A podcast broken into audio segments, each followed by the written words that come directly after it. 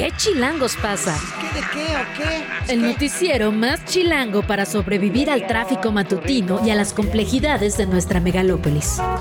Conducido por Luisa Cantú y Luciana Weiner. ¿Qué chilangos pasa? La información necesaria para amanecer, sobrevivir y disfrutar en la capital del país. Queremos que ustedes gocen. Música para bailar, señor. Aquí comenzamos. Queda un por ciento 7 de la mañana con dos minutos. Estamos completamente en vivo aquí en ¿Qué chilangos pasa? Quiero hacer una denuncia pública. Estoy siendo. Ay, Dios. Ay, Dios. Estoy siendo muy criticada por mis bailes matutinos cumbieros, Está Luisa siendo Cantú. chava que tan chida. Admirada. Es, es admiración verdaderamente. ¿Esa es tu cara de admiración? Fíjate, hace rato estaba leyendo que Bad Bunny causó sensación cuando salió al escenario con botas y sombrero, que hasta los de frontera dijeron, órale, nosotros no se las dimos. Él solito traía adentro el Ajá. regional mexicano, así contigo, Luciana. Lo traes adentro. Lo traigo adentro. Grupo Frontera, Bad Bunny, esta canción me, me pone de buenas. La escucho muy seguido, la verdad. ¿Ah, sí? Pues la escucharás en el Zócalo. Justo por eso hoy arrancamos con este grupo. Ya nos estamos preparando para mañana. Te tengo que decir, yo fui ayer en la noche, la verdad, todo era jajaja, jijiji, que la agüita mineral el esquite hasta que te tienes que levantar. Entonces, qué bueno que cayó en viernes, el 15 de septiembre, la verdad. Sí, ya estamos a nada. ¿Qué vas a hacer mañana, Luisa Cantú? Pues hasta ahora solo tengo planeada cena familiar. Para mí la prioridad es la gastronomía, ¿verdad? Así asegurarme de que voy a comer sopecitos y demás antojitos mexicanos. Y después no tengo mucho todavía. La verdad es que con bebecillos el asunto es Mm, difícil. sí. Pero el concierto por la tele seguro. ¿Tú qué vas a hacer? Yo con amigos, también comida, bebida también. Claro Sí, que es importante la gastronomía, vale. pero sí hay que acompañarla con un maridaje. Y bueno, si va a haber además este, este acompañamiento musical, ¿Qué, qué más se puede pedir? Vale la pena. Ojalá, no sé cómo vaya a estar la acomodación mañana. Ayer que yo fui, siguiendo además las instrucciones de Edgar Segura, Ajá. que pueden leer en chilango.com, aprovechando así el comercial, yo le hice caso, nos dijo, te tienes que parar sobre 20 de noviembre de frente y ver el calendario y después seguir, digamos, como el recorrido del perímetro del Zócalo para que haga sentido el diseño de las luces. Sí. Ayer, como estaba cerrada la plancha, porque obviamente ya está el escenario del concierto, la verdad es que más bien no te podías mover, estábamos todos pegados ahí como en el metro, eh, tratando de ver un poquito las luces. Pero bueno, sí están muy impresionantes y entiendo que va a haber como de este de videomapping, ¿no? O sea, como Sí. el show de luces proyectadas a los edificios, pero hasta mañana. Mañana va a ser todo, todo Sí, el show. no, Mañana se va a poder seguir el mal la fecha. camino. Sí. No, está bien, está bien. Hay que, hay que ser precavido. Es que como que dije, el 15 va a estar llenísimo, el Sí. 16 va a haber desfile, entonces el 14 es un... Y con el niñas 13. creo que es una buena decisión, la verdad. Sí, sí, sí. Pero bueno, de cualquier forma, la verdad es que siempre hay excelentes transmisiones de los eventos que hay en la plancha del Zócalo, entonces seguramente lo estaremos viendo mañana. Pero bueno, así Bad Bunny. No, no, eh, felicidades de verdad por tu manera de bailar en una silla y con audífonos regional mexicano. Ya quisieran los de Grupo Frontera. Estamos listas, Luisa. Empezamos con la información.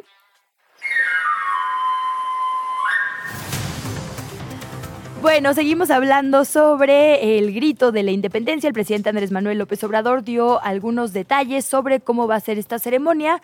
Por creo que quinto año consecutivo dijo que va a ser muy austera y lo que llamó la atención fue que confirmó que no va a haber personas invitadas especiales ni del Poder Judicial ni del Poder Legislativo. Así lo dijo, vamos a escucharle. No tenemos buenas relaciones, es público, es notorio, es de dominio público con el Poder Judicial, o sea, este, porque se han dedicado eh, a actuar en contra de la transformación. Nosotros consideramos, aunque se opine distinto, que están en contra del pueblo y que son representantes de la oligarquía. Bueno, eso es una declaración que hizo respecto al Poder Judicial. Eh, destaca, digamos, este año que hubo un cambio en la presidencia de la Suprema Corte. Anteriormente estaba al frente Arturo Saldívar, ahora está Norma Lucía Piña y esas las declaraciones del presidente. Por cierto, Luciana, en algunos municipios se van a suspender los festejos por la violencia, algo que también desafortunadamente es noticia cada año en nuestro país. El secretario general del gobierno de Guerrero, Ludwig Marcial Reynoso, informó ayer miércoles que se suspendió la ceremonia en dos municipios, Chichihualco y Tierra Colorada. Estas son decisiones de los alcaldes para priorizar, la verdad, la seguridad de quienes habitan ahí, puesto que califican como una ola de violencia lo que están viviendo por allá. Bueno, y ya que hablamos de violencia, elementos de la Fiscalía General de la República, con apoyo también de la Secretaría de Marina, de Policías Municipales del Estado de México, capturaron a Norberto N., alias El Socialitos, contra quien existe una orden de detención provisional con fines de extradición a Estados Unidos, porque este hombre está señalado como el principal operador financiero del cártel de los Beltrán Leiva. Esta detención se realizó en un fraccionamiento residencial en el municipio mexiquense de Atizapán de Zaragoza. Recordemos que Estados Unidos está señalando a este hombre por delitos equiparables a lavado de dinero y delincuencia organizada. En otra nota, son los últimos días de Alfredo del Mazo al frente del gobierno del Estado de México. La gobernadora electa, Delfina Gómez, ayer ofreció una conferencia de prensa para presentar a la mayoría de las y los integrantes de su gabinete, formado por 16 secretarías, la Consejería Jurídica y la Oficialía Mayor. Hay que recordar que toma protesta ya el día de hoy, pero entra, digamos, a, funciones hasta el 16. Y eh, lo que sabemos hasta ahora es que únicamente están pendientes todavía de nombramientos la Secretaría de Finanzas, la Vocería y la Oficialía Mayor. Evidentemente, el primer nombre que resaltó fue Horacio Duarte, que fue su coordinador de campaña, y ahora va a ser su secretario general de gobierno. Delfina Gómez dijo que este equipo la va a acompañar en la misión que tiene de transformar el Estado mexiquense, un hasta ahora importantísimo bastión priista, nunca antes gobernado por una mujer. Dice Delfina Gómez, su prioridad es que sea un lugar de paz, bienestar y desarrollo con dignidad. El eslogan de su gobierno va a ser el poder de servir. Por cierto, llamó la atención también en esos nombramientos, eh, la Secretaría de Movilidad va a estar a cargo de Daniel Andrés Ibaja González, que lo habíamos visto junto con el equipo de Marcelo Ebrar afuera del World Trade Center en aquella en aquella sesión. Habrá que ver qué pasa en ese sentido también. Nos vamos, seguimos en la política. Claudia Sheinbaum sigue anunciando también a algunas personas que van a ser parte de su equipo en los comités de la defensa de la Cuarta Transformación. Ayer sostuvo una reunión con los diputados de Morena, estaban los aliados y nombró como su vocero al diputado federal con licencia del Partido del Trabajo, del PT, a Gerardo Fernández Noronia. Dijo que además se va a encargar de coordinar a otros voceros del movimiento y que va a ser un vínculo con organizaciones sociales y civiles. Dio una entrevista después de este anuncio y Noronia se dijo que, dijo que estaba feliz con el nombramiento y reveló que acompañará en todo este nuevo recorrido por el país a Claudia Sheinbaum. La ex jefa de gobierno ha estado dando como estos cargos, ¿no? Estos tareas a los ex compañeros de la contienda interna. Habíamos platicado sobre Adán Augusto López, que será el coordinador político, Ricardo Monreal, que será el coordinador de organización y enlace territorial. Y mencionó también que está próxima a reunirse con el senador con licencia, con Manuel Velasco del Partido Verde, y va a acordar qué tarea va a llevar a cabo en este equipo. Bueno, es lo que se había acordado, digamos, interiormente en Morena. Evidentemente solo faltaría Marcelo Ebrard, pero como sabemos está en espera de que se resuelva oficialmente la impugnación que hizo para tomar una decisión. Entonces, así las cosas en Morena. Y hay avances sobre esta denuncia, exigencia que había hecho Morena aquí en la Ciudad de México a la alcaldía Miguel Hidalgo. Eh, ayer le contábamos que pidió que se verifique, clausure y en su caso que se demoliera el conjunto habitacional en el que vive Xochil Galvez. Presuntamente sería una construcción ilegal. Bueno, la alcaldía Miguel Hidalgo, hay que decirlo, una alcaldía panista en este momento a cargo de Mauricio Tabe, ya hizo pública una postura, ya respondió confirmó que la casa donde habita la senadora eh, Xochil Gálvez no tiene la autorización de uso y ocupación, pero dijo que, de acuerdo con el reglamento de construcciones del Distrito Federal, esto no amerita una demolición, que lo que ameritaría en todo caso sería una multa económica tanto para la constructora como el director responsable de obra, que es quien finalmente tiene que hacer este, este trámite. Sí, decía la alcaldía que después de eh, informarse el aviso de terminación de obra, lo que sigue entonces es el trámite de habitación y que esto está en falta, pero que eso no sería motivo, digamos, para tirarle la casa a Xochitl Gálvez. Avisos de ocasión. Espero que no vivas al sur de la ciudad, Luciana, porque eso del maridaje para acompañar a tus antojitos mexicanos no se te va a hacer. Ah, no, está mi alcaldía en esa lista. Qué bueno. Aguas, ojo, a ver, estas son las que sí. Por los festejos patrios hay ley seca en varias demarcaciones. Tlalpan de las 0 horas del 15 de septiembre a las 24 horas del 16 de septiembre. Iztapalapa, no hay bebidas alcohólicas en envase cerrado, envase abierto y copeo en todas sus graduaciones, de las 0 horas del 15 de septiembre a las 24 horas del 16 de septiembre. Y en Xochimilco también se suspende toda venta de alcohol de las 0 horas del 15 a las 23.59 del 16 de septiembre. Bueno, entonces, persona precavida vale por dos. Lo siento, En eso no es lo que tenemos que decir. Lo siento. bueno, prepárese bueno, usted o si sea, creo- y, y sea responsable con su consumo ya. Ah, con eso sí, eso. si toma no maneje, evidentemente. Pero si se va a quedar en su casa y va a ser muy responsable, se puede tomar una copa. Exacto. Luisa Cantú. Sí, bien bajado, bien bajado. ¿Qué chilangos pasa? En los medios y en las redes sociales. Bueno, revisamos lo que pasa en los medios y en las redes. Retomamos este reportaje especial de Quinto Elemento Lab que está que le hemos estado dando seguimiento en estos últimos días. Lo escribe Carmen García Bermejo y Telma Gómez Durán. Contrata el INE a managers de artistas y despacho fiscales para la restauración. Hacen una, una nueva edición de este, de este reportaje con más información relacionada con la reconstrucción en los estados del país sobre el sismo del 19 de septiembre de 2017.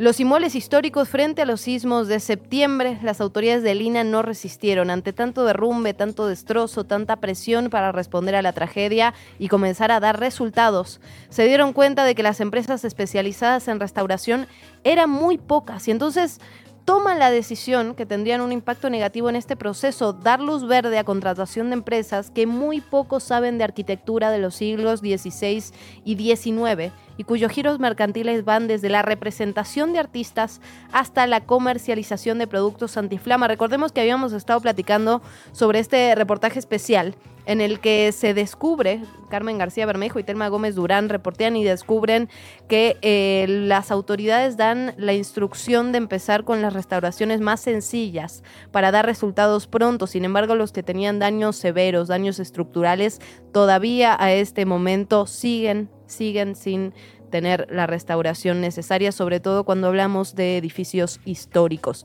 Ahora lo que, lo que descubrieron es que se contrató bueno, a los contratistas que no, no estaban preparados para realizar esta tarea. Pues un tema al que hay que darle seguimiento y específicamente este mes es una herida abierta que recordamos y por la que exigimos justicia. En otras cosas que están el día de hoy en las redes y en los medios, el expiloto de la Marina, Ryan Graves, que ha testificado en varios lugares del mundo sobre sus pues experiencias, podría decir lo que él llama contactos quizá, eh, con vida, bueno, digamos, con objetos no identificados, mejor digámoslo así. Él dice que eh, es testigo, digamos, de la posible presencia de objetos no identificados en nuestros cielos y tuiteó el día de ayer lo siguiente. Después de la audiencia sobre ovnis en el Congreso de los Estados Unidos, esta fue sumamente polémica por específicamente una declaración en la que se decía que se estaban escondiendo, no solo que había gente que los había visto, sino que el Pentágono había hecho un esfuerzo, digamos, por esconder esta evidencia biológica Sí. no humana. Bueno, dice ahora, después de haber venido a México, después de la audiencia sobre ovnis en el Congreso de Estados Unidos, acepté una investigación para testificar ante el Congreso mexicano con la esperanza de mantener el impulso del interés del gobierno en experiencias piloto con eh, fenómenos aéreos no identificados. Desafortunadamente, la manifestación de ayer fue un gran paso atrás en esta cuestión. Mi testimonio se centró en compartir mi experiencia y los informes de fenómenos aéreos no identificados que escucho eh, de tripulaciones aéreas comerciales y militares.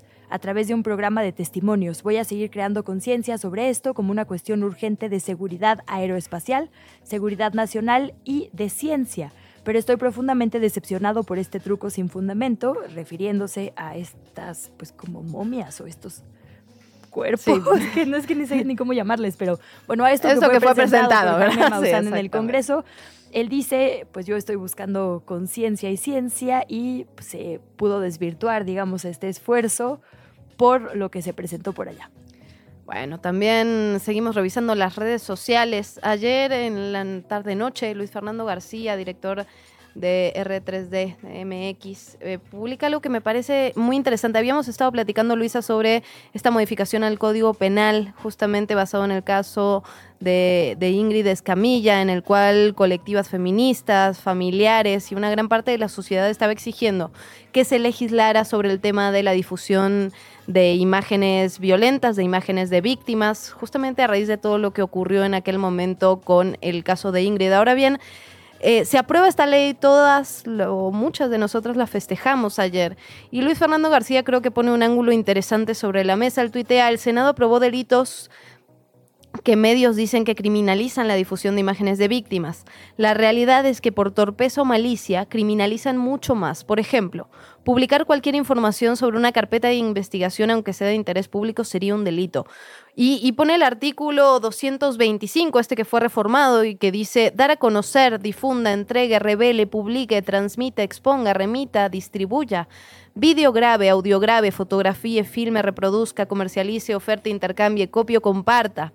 A quien no tenga derecho, imágenes, audios, videos, documentos, información, indicios, hallazgos, evidencias, objetos, instrumentos o constancias que obran en una carpeta de investigación o en un proceso penal y que por disposición de la ley o resolución de la autoridad judicial sean reservados o confidenciales. Y esto eh, me parece que es un ángulo interesante porque finalmente sí sí está criminalizando una amplia gama de lo que se hace justamente en el periodismo. Creo que muchas de las investigaciones de las que aquí platicamos, las grandes investigaciones de este país, estarían en el borde con este artículo. Sí, específicamente esa parte que dices de carpetas de investigación, porque muchísimas denuncias y muchísima información se obtiene de ahí, ¿no? ¿Qué dijo alguien involucrado, por ejemplo, en un caso de violación de derechos humanos? Pues está en la carpeta cuando testifica.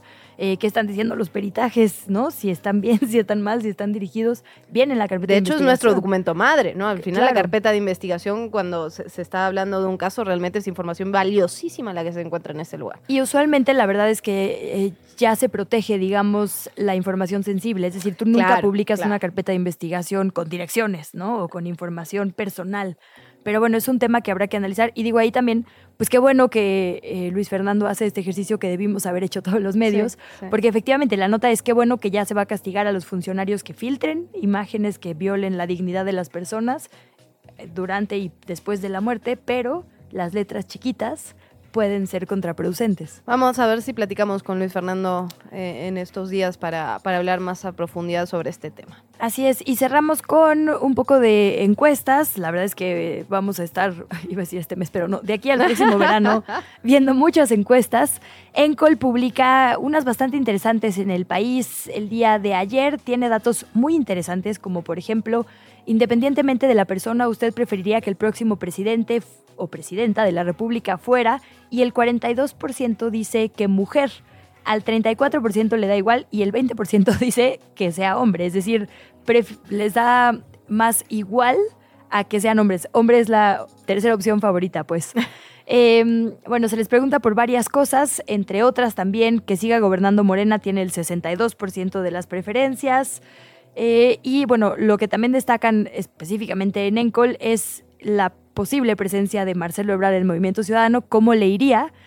De acuerdo con las respuestas a Encol, si se le preguntara a la gente por cuál eh, de los candidatos, coaliciones o partidos votaría si las elecciones fueran hoy, el 47% diría que por Claudia Sheinbaum, el 30% por Xochil Gálvez y si Marcelo Ebrard fuera con Movimiento Ciudadano, lograría un 15%. Entonces, así así las pistas para este mes decisivo para Marcelo Ebrard. En efecto, seguimos en los temas electorales. Platicábamos con la alcaldesa Sandra Cuevas en este espacio justamente cuando eh, anunció que iba a ir por la jefatura de gobierno. Ha estado mucho en medios de comunicación, muy a su estilo, de una forma muy polémica. Y lo que rescatamos hoy en materia de medios y de redes tiene que ver con el Power Ranking que, se realiza de forma, de forma sistemática en Pulse MX Sandra Cuevas, la alcaldesa de Cuauhtémoc, ya se metió a este top 10 del Power Ranking de la Ciudad de México en Pulse MX rumbo a las elecciones de 2024. Pasó de estar en el lugar 11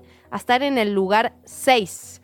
Hay que decirlo, también el, el priista Javier González Cirón tuvo un mejor avance, creció en 13 lugares, pero lo que nos está mostrando esta semana el Power Ranking de Pulse MX es Omar García Harfush está en primer lugar, Clara Brugada de Morena está en el segundo lugar, Santiago Taguada del PAN está en el tercero, Adrián Rubalcaba en el cuarto, Mario Delgado en el quinto, Sandra Cuevas ahora está en el sexto. Javier González Sirión, como ya lo decíamos, avanzó muchísimo en esta semana, está en el séptimo. Le sigue Gerardo Fernández Noronia, Mauricio Tabe y Margarita Zavala. Y ahí, digamos, la nota también sería que Omar García Harfuch no sé cuántas semanas cumpla en primer lugar, a pesar de que no ha, digamos, confirmado específicamente que sí vaya a participar en este proceso. Digo, sabemos que faltan todavía unos días para que comience formalmente dentro de Morena el proceso para levantar manos para cualquiera de las gubernaturas o la Ciudad de México. Clara Brugada sí ya abiertamente lo dijo, como decíamos Sandra Cuevas. Omar García Harfush, insistimos, se le preguntó, ¿listo para todos los retos en la ciudad? Y dijo sí. Bueno, y renunció el día que... Tenemos dos pistas muy importantes. Tenemos dos pistas bastante claras. Creo que la otra nota es que eh, la alcaldesa de la, Álvaro Obregón, Lía Limón, salió de este ranking. Sí, y Santiago Krill, que bueno, por ahí lo ponían, pero... Así que bueno, así las cosas rumbo a la elección de la Ciudad de México. Vamos a seguir platicando de este tema, por supuesto, pero tenemos que ir a pausa. Volvemos. ¿Qué chilangos pasa? Regresamos. Ya son las 7 de la mañana con 26 minutos. Muchísimas gracias por continuar en sintonía con nosotras en qué chilangos pasa. Estamos por concluir la temporada de lluvias y por ello queremos platicar con Rafael Carmona, quien es coordinador general de SACMEX. Bienvenido y muchísimas gracias, director. ¿Qué tal? Buenos días. Muy buenos días, Luciana. Muy buenos días, Lucia. Luisa. sí, tenemos. Luciana y Luisa. La gente a veces dice Lu para que no haya falla. Así que. Un saludo para todos su auditorio. un saludo, muchísimas gracias, coordinador. Eh, veíamos hace unos días esta nota que apareció en varios medios de comunicación que el almacenamiento de aguas en las presas de México, digamos a nivel nacional, están al 41%. Sabemos que estamos llegando al final de, de esta temporada de lluvias. ¿Qué pasa particularmente en el Valle de México? ¿Cómo estamos en ese sentido, coordinador? Pues el Valle de México tiene su principal abastecimiento de agua de presa, de las presas del Cutzamala. Y las presas del Cutzamala tienen un funcionamiento básico de la historia de los últimos 26 o 27 años. De los registros que tenemos de la mitad de los 1990 para acá, ahora en las presas del sistema Cutzamala tienen el, la menor cantidad de agua almacenada. Estamos ya a la, prácticamente a la mitad de septiembre, hoy es 14 de septiembre, y las lluvias siguen siendo escasas. Esto nos dice que el pronóstico de recuperación de los almacenamientos en las presas del sistema Cutzamala para este año es un pronóstico bajo, malo en términos de la cantidad de agua que necesitamos. De ahí que eh, pues ha sido mantener una, eh, un suministro reducido a partir de esas presas. Todo esto lo hacemos en coordinación con la Comisión Nacional del Agua y también con la Comisión de Aguas del Estado de México. Ese es eh, a grandes rasgos el panorama que tenemos a partir de las presas del sistema Cutzamala. ¿Cómo se traduce esto para la población, coordinador? Entonces ya, digamos, podemos prever en qué momento habrá escasez y dónde y, por supuesto, cómo se va a mitigar esta situación. Para la población se traduce en que debemos ser mucho más conscientes de la forma en la que utilizamos el agua. Recordar que no debemos lavar carros ni ventanas, mucho menos regar las banquetas. Y el agua potable que tenemos debemos destinarla con mucho, con mucho cuidado, con un muy buen uso, pues eh, a nuestra higiene personal, a la preparación de alimentos, es decir, para consumo humano directamente. Pero tampoco el SACMEX se ha eh, cruzado de brazos para decir a ver cómo nos va. En el SACMEX tenemos 84 proyectos nuevos, entre los que destacan pues la rehabilitación y la, reposición de pozos, así como acciones que nos permiten manejar mejor el agua a través de la red de distribución para poder lograr una, un suministro más equitativo del agua que tenemos. Eh, también tenemos obras de mantenimiento asociadas al suministro de energía eléctrica. Trabajamos intensamente en coordinación con la Comisión Federal de Electricidad para que el suministro de energía eléctrica a los pozos, a las estaciones de bombeo, tenga el menor número posible de interrupciones y con eso la producción de agua sea constante. Es decir, en el SACMEX estamos trabajando para que la producción de agua, se la producción de agua que no viene de las presas del sistema Cuchamala sea una producción constante y eso nos permita mitigar los efectos de esa de, ese abastecimiento reducido que tenemos del sistema Cuchamala. Además, pues estamos trabajando en algunos otros puntos como es la automatización del paro y el arranque de los pozos para que eh, en el momento que haya una desconexión por este, cuestiones atmosféricas, por ejemplo, tormentas eléctricas o mucho viento, la, el rearranque de nuestros pozos se haga en, la, en el tiempo más corto posible. Coordinador, además del tema de las lluvias y además del tema de la responsabilidad ciudadana, otra de los, de los factores que afectan estos casos tiene que ver con las fugas de agua. Eh, según datos de SACMEX también, ¿no? De entre 2019 y 2022 hubo una disminución en la cantidad de metros de tuberías rehabilitadas. ¿Cómo estamos este año, coordinador? ¿Qué se está haciendo para atender este problema? Mantenemos muy activas a nuestras brigadas de reparación de fugas. Todos los días nuestras brigadas, incluidos sábado y domingo, todos los días de la semana nuestras brigadas están en las calles haciendo las reparaciones necesarias, eh, reparaciones de fugas que normalmente o que principalmente son reportadas por la ciudadanía mucho a través de los medios de comunicación como ustedes mismos.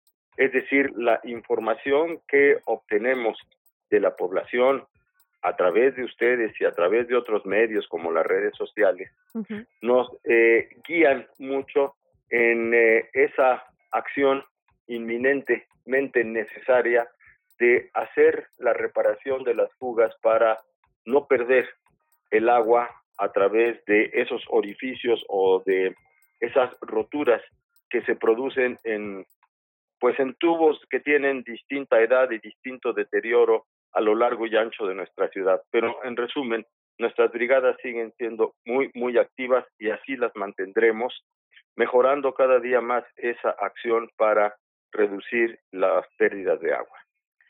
¿Podemos actualizar un poco la información sobre estos grandes proyectos que nos dice el eh, coordinador? Por, un lado, digamos, en cuanto a, las fugas, al mal estado, digamos, de algunas tuberías y al abasto también, que siempre cuando es corto afecta específicamente a ciertas zonas de la Ciudad de México, se, pues se tardó casi una década el tema de la tercera línea del Cutzamala precisamente eh, para pues garantizar o mejorar el abasto a la capital del país. ¿Cómo va ese asunto? Y otro proyecto que también se anunció que era esta especie de bombardeo de nubes, precisamente para que lloviera más. ¿Qué ha pasado con esos dos asuntos? A ver, mire, le voy a dar datos que no son datos propios del SACMEX, porque estos dos eh, eh, proyectos, estos dos asuntos que nos menciona, los maneja directamente la Conagua. la, la tercera línea del sistema Cuchamala es una tubería adicional que viene desde la planta potabilizadora de los Berros, de la última estación de bombeo del sistema Cuchamala hacia el Valle de México.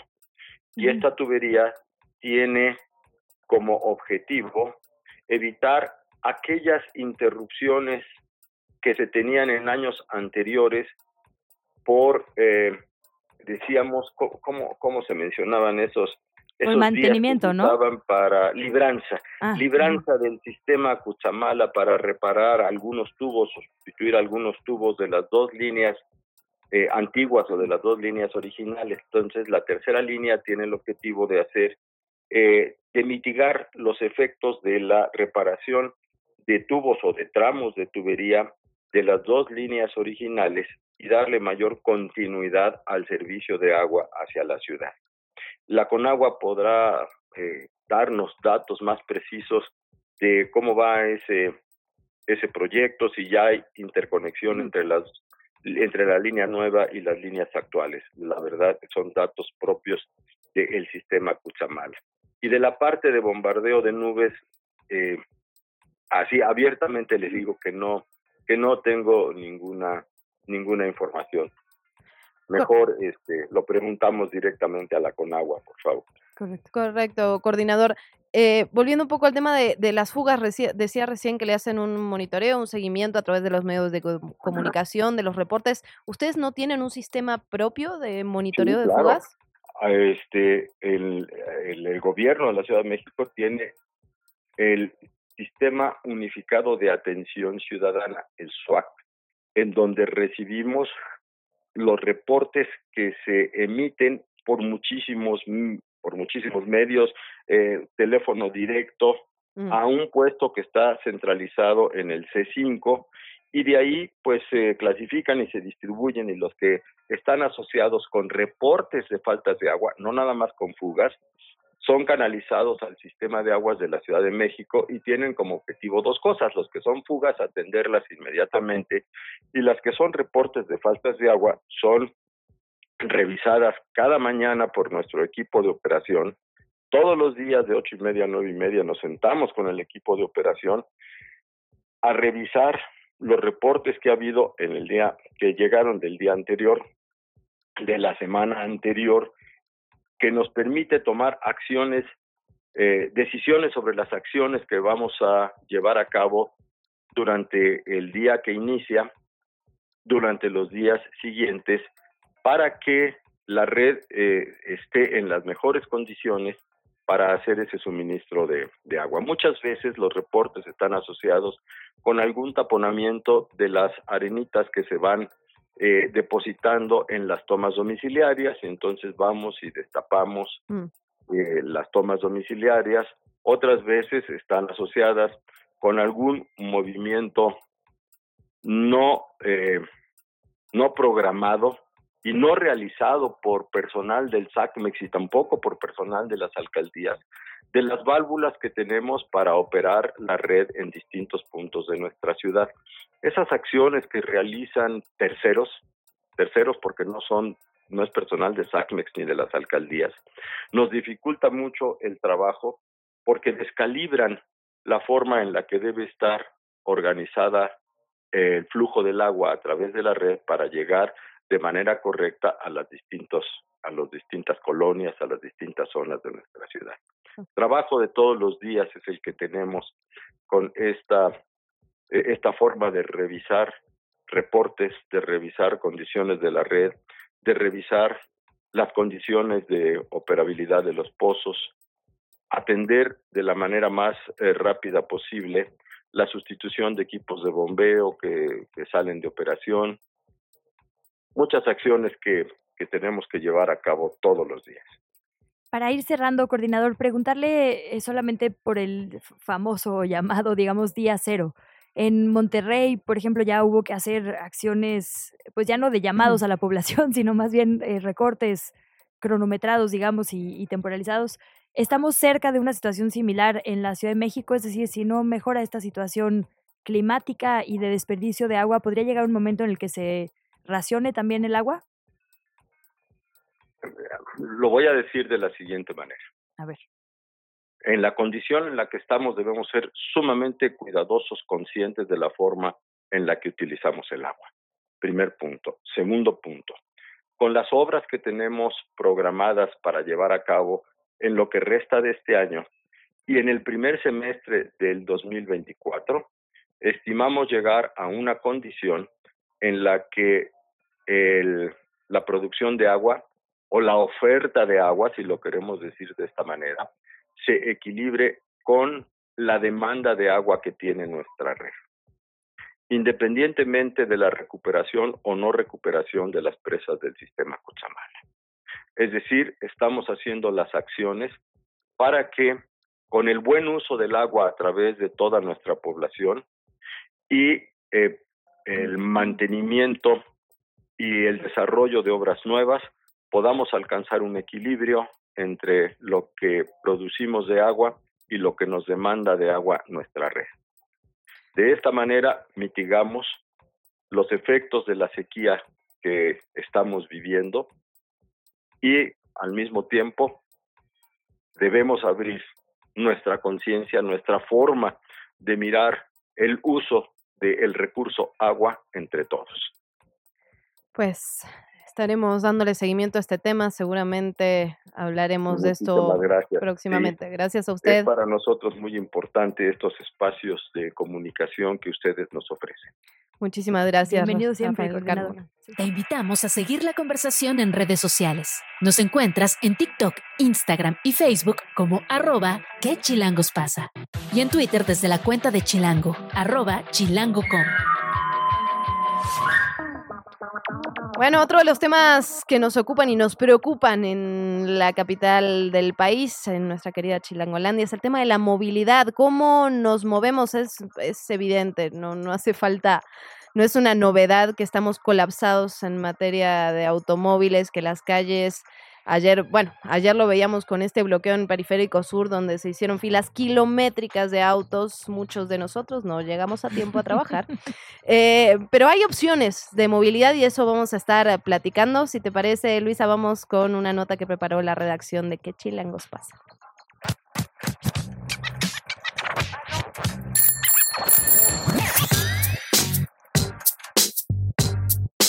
Esta semana arrancó operaciones la nueva ciclovía metropolitana que conecta al municipio de Naucalpan con la alcaldía Escaposalco a través de 11.9 kilómetros de infraestructura ciclista y con un tiempo de recorrido estimado de 20 minutos. Durante la inauguración, los titulares de las Secretarías de Movilidad de ambas entidades destacaron la importancia del proyecto para fortalecer los trayectos de calidad de las y los habitantes de la zona, a través de múltiples conexiones con distintos puntos de interés. Andrés Layuz, secretario de Movilidad de la Ciudad de México, indicó que esta ciclovía es la primera en el país diseñada para cruzar fronteras entre dos estados. Conecta con distintas ciclovías y transportes que permite conectar lugares de trabajo, de entretenimiento y lugares de educación. Desde la presentación del proyecto hace aproximadamente siete meses, se destacó la gestión entre ambas entidades. Es la voz del secretario de Movilidad, Andrés Layuz. Sabemos que hay muchos usuarios de transporte público, pero también de bicicleta que vienen del Estado de México y en particular en el caso de ciclistas sabemos que vienen del poniente eh, eh, del Estado de México, no el poniente de la Ciudad de México. Eh, este proyecto se diseñó en conjunto con, de hecho, los municipios de Naucalpan, desde la administración anterior del municipio local, con la alcaldía Escaposalco y con el gobierno del Estado de México, que como en un proyecto del Fondo Metropolitano, al final el Estado de México hizo la contribución para poder eh, construir la ciclovía.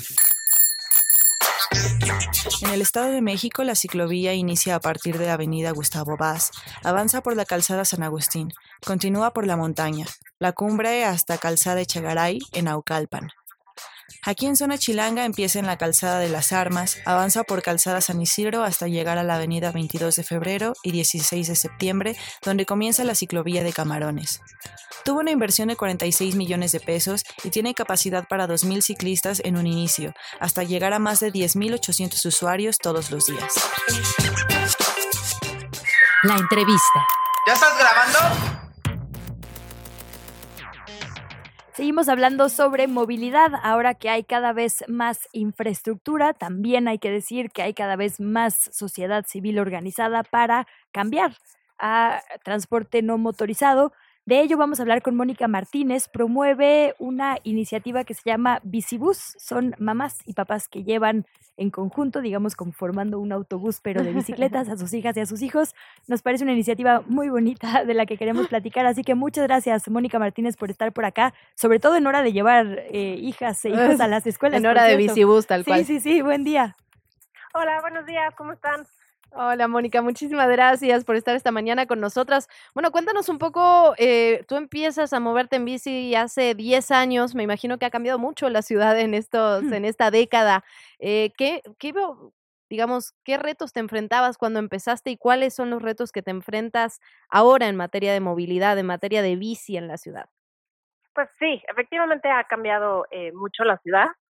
Eh, antes prácticamente andar en bici era como esta lunática, ¿no? O este lunático, había muy pocos ciclistas. Ahora en algunas zonas, porque digámoslo, no en todas las zonas sucede exactamente de la misma manera, eh, pues ahora es muy común ver ciclistas. Yo a veces digo que ya eh, el resto de la movilidad está un poco resignada a que hay áreas más ciclistas cada vez. Eh, hay más infraestructura en algunos lugares. Eh, siento que pues automovilistas y autobuses, eh, dependiendo de el tipo de autobuses, eh, unos están más resignados, unos tienen más conciencia. eh, eso ha hecho más fácil que puedas eh, pues moverte en bicicleta de manera cotidiana, ¿no? O sea, yo hoy salgo a las calles, mmm, diría, con mucha más confianza, tienen que ver varios factores. Eh, también el hecho de andar en la calle varios años, pues ahora sí que te, te, te pone el tiro, ¿no? Te o sea, curte, sabes que, claro. Sí, sí, sí, de que hay que cuidarte. Eh, también cambia tu percepción sensorial, porque eso es muy importante. Eh, No es lo mismo ir en un coche y no dimensionar, eh, porque vas como encapsulado cuando eres eh, peatón o peatona y cuando eres ciclista, pues estás como en contacto directo, ¿no? No hay esta cápsula que te que te aísle del resto como de lo que está sucediendo y eso cambia mucho la percepción incluso sensorial.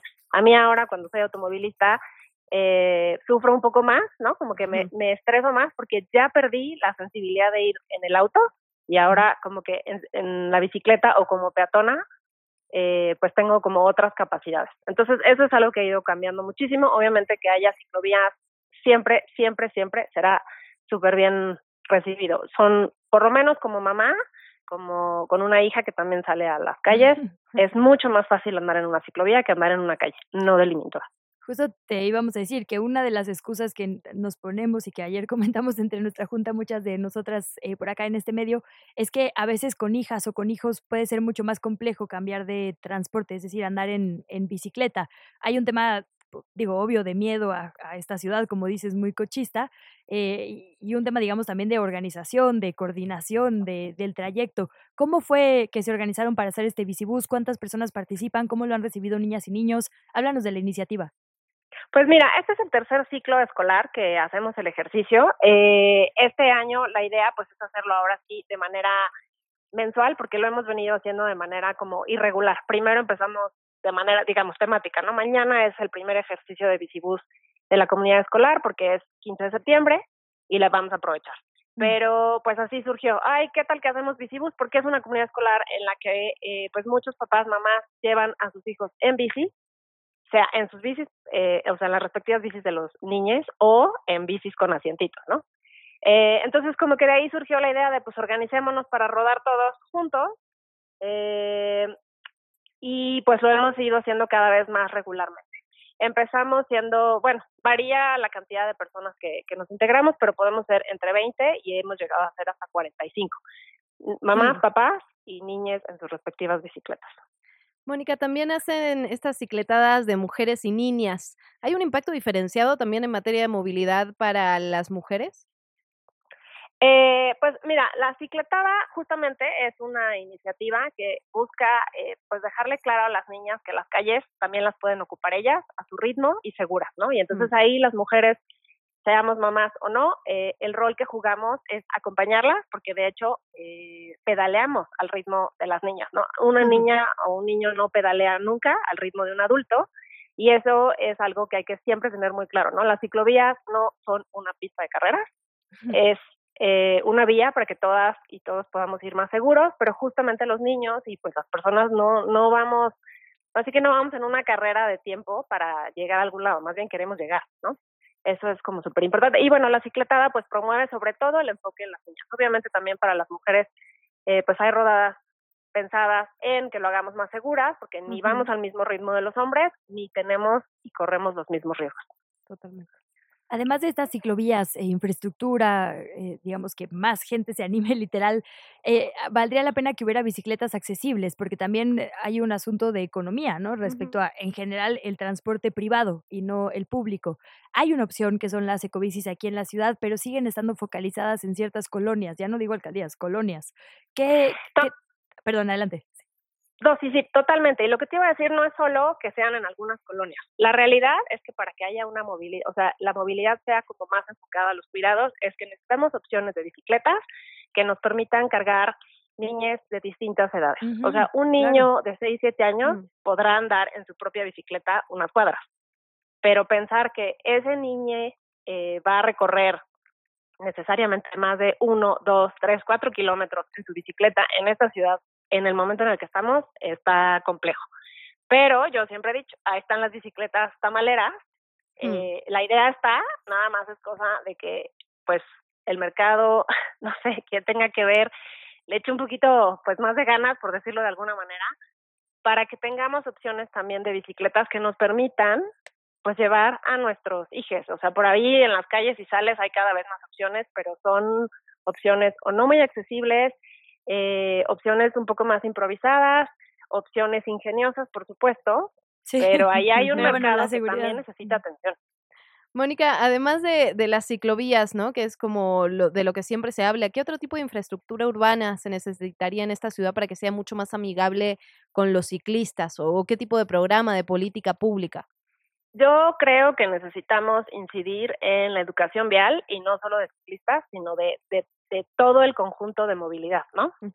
Eh, sí creo que falta muchísima educación, eh, cumplimiento obviamente del reglamento. Los motociclistas son un riesgo tremendo en este momento en las ciclovías porque se meten pues a toda la velocidad y la verdad es que las ciclovías pues no si- pa- pueden ir dos ciclistas, en algunos casos puede ir una. Entonces compitiendo con un motociclista es algo peligroso. Tampoco se respetan mucho, eh, digamos, las bahías de estacionamiento. La ciclovía de insurgentes es un hitazo en muchos sentidos porque permitió llegar como a más distancia, se usa muchísimo, pero cuando vas hacia el sur tienes que ir, pero super a las vivas, porque como hay más restaurantes, constantemente está ocupada, obstruida, o pues se meten incluso como si fuera carril para estacionarse y pues no he sabido que ha habido varios accidentes en esa parte, ¿no? O sea, como que no solo es la infraestructura, es que el sistema eh, pues soporte, digamos ahí sí con, con educación y con cumplimiento del reglamento, porque pues todos tenemos derecho a ocupar las calles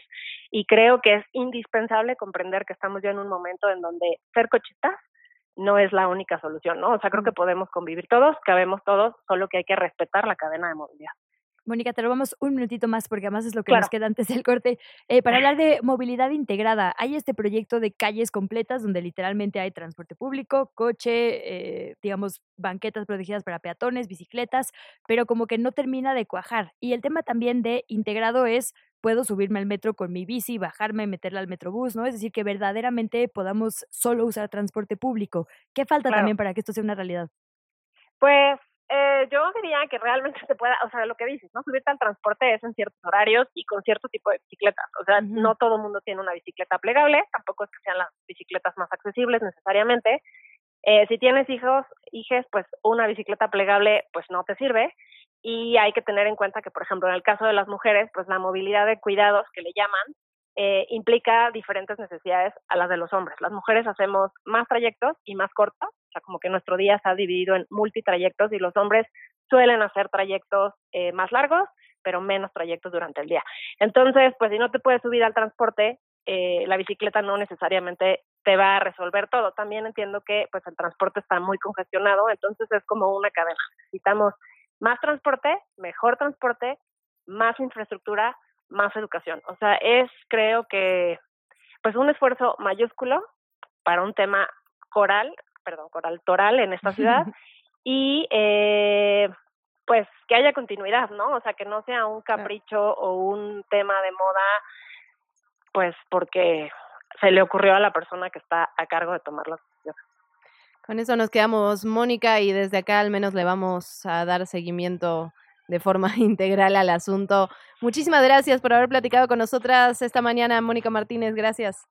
No, a ustedes muchísimas gracias. Bonito día. Bonito día. ¿Qué chilangos pasa? Regresamos. 7 de la mañana, 56 minutos. Volvemos en ¿Qué chilangos pasa? Tenemos información. Cuauhtémoc Blanco va a buscar la candidatura a la jefatura de gobierno de la Ciudad de México.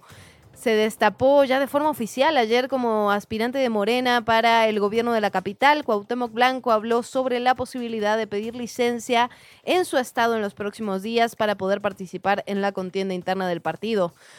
le consultaron, le preguntaron en estas entrevistas llamadas banqueteras sobre sus posibilidades reales de ganar la candidatura y dijo a la prensa, esto es como el fútbol, que gane el mejor.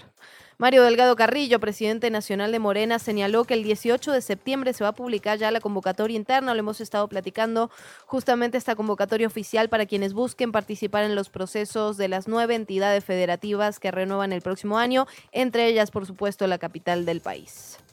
Los abogados del fiscal Uriel Carmona informaron que fue liberado anoche del Centro Federal de Readaptación Social número 1, que se ubica en el Estado de México, pero fue detenido por cuarta ocasión antes de poder cruzar, de hecho, la puerta de este penal. Hay que recordar que Carmona enfrenta ahora un nuevo cargo, es por el delito de tortura o posible tortura cometido en contra de Luis Alberto N., alias El Diablo, considerado por la Fiscalía Estatal el posible responsable del crimen de tres jóvenes, dos de ellos extrabajadores del Instituto Nacional de Salud Pública en abril. En el pasado, Carmona evadió la prisión preventiva en tres ocasiones con recursos de amparo y quejas ante tribunales colegiados. Está en el Centro de Reinserción Social del poblado de Almoloya.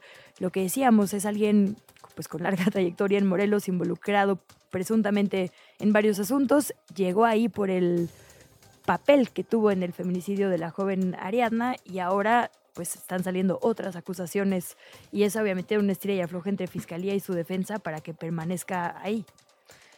Sin lugar a dudas. También tenemos que hablar de lo que ocurrió ayer. Ya platicábamos sobre este bloqueo en el, en el anillo periférico sur, justo afuera de la CNDH, de la Comisión Nacional de Derechos Humanos. Fue un bloqueo en el sentido sur-norte y norte-sur, no solo en los carriles centrales, sino también en los carriles laterales. Por lo tanto, fue un día caótico, la verdad, para cualquier persona que se dirigía hacia el sur de la Ciudad de México, incluso hacia otras zonas. Sabemos que el periférico es una ruta de conexión para muchos otros lugares.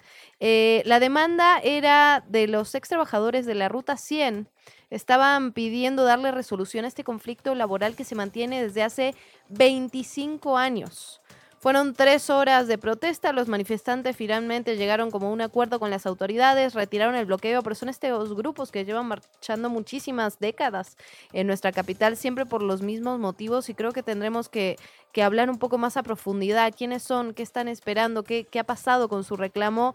En 25 años, ¿no? Como, como ejemplo, pues. Así es. En otra nota ayer, el doctor Mauricio Rodríguez, vocero de la UNAM para asuntos de COVID, nos adelantaba que la máxima casa de estudios de nuestro país estaba preparando un boletín respecto a la situación actual de COVID-19. Este ya se publicó, le agradecemos que nos lo haya mandado y que nos esté escuchando.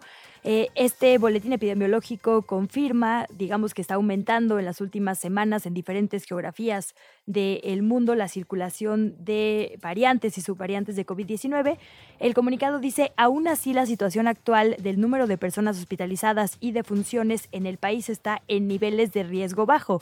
Sin embargo, ya hay que tomar ciertas precauciones y enumera algunas. Por ejemplo, recomienda en el caso de la actividad académica, no suspender actividades, pero sí utilizar cubrebocas, aislarse en caso de presentar síntomas, también que las personas que se sientan enfermas mejor se queden en casa y sin convivir entre tres y cinco días. Muy importante hacer énfasis en no automedicarse. Es importantísimo seguir buscando atención médica.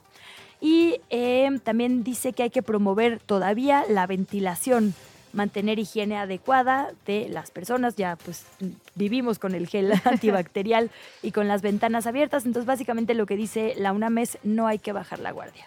Bueno, también tenemos que platicar sobre Emma Coronel, la esposa de Joaquín El Chapo Guzmán, porque salió ayer de esta prisión federal en Estados Unidos después de cumplir casi dos años de condena por cargos de tráfico de drogas y lavado de dinero.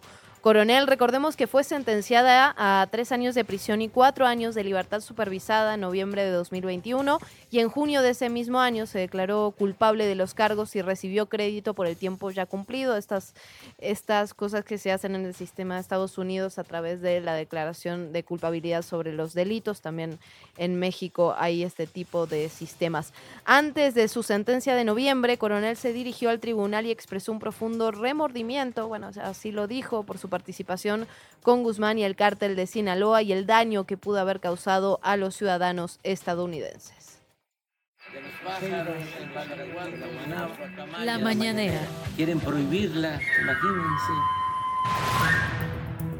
Bueno, nos vamos directo con la conferencia matutina del presidente López Obrador porque convocó a la participación para un sorteo de la Lotería Nacional en la que se va a estar rifando lo que era la casa de descanso de los expresidentes en Cancún.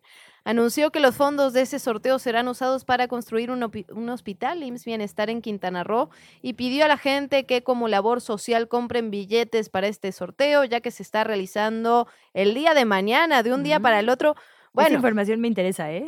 Y se acaba Pero rapidísimo. a ver si sí, ¿eh? Porque luego con lo del avión presidencial lo rifaron, pero que siempre sí, que siempre no, que te vamos a dar un vale, que te lo cambiamos por un... Bueno.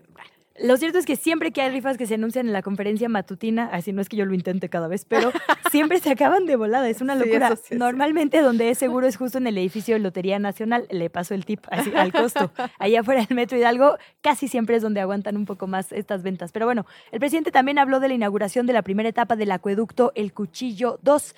Es el que está planeado para llevar agua al estado de Nuevo León y al de Tamaulipas. Reconoció la actitud y el trabajo que ha tenido el gobernador Samuel García para este proyecto. Literalmente dijo, hizo muy bien las cosas.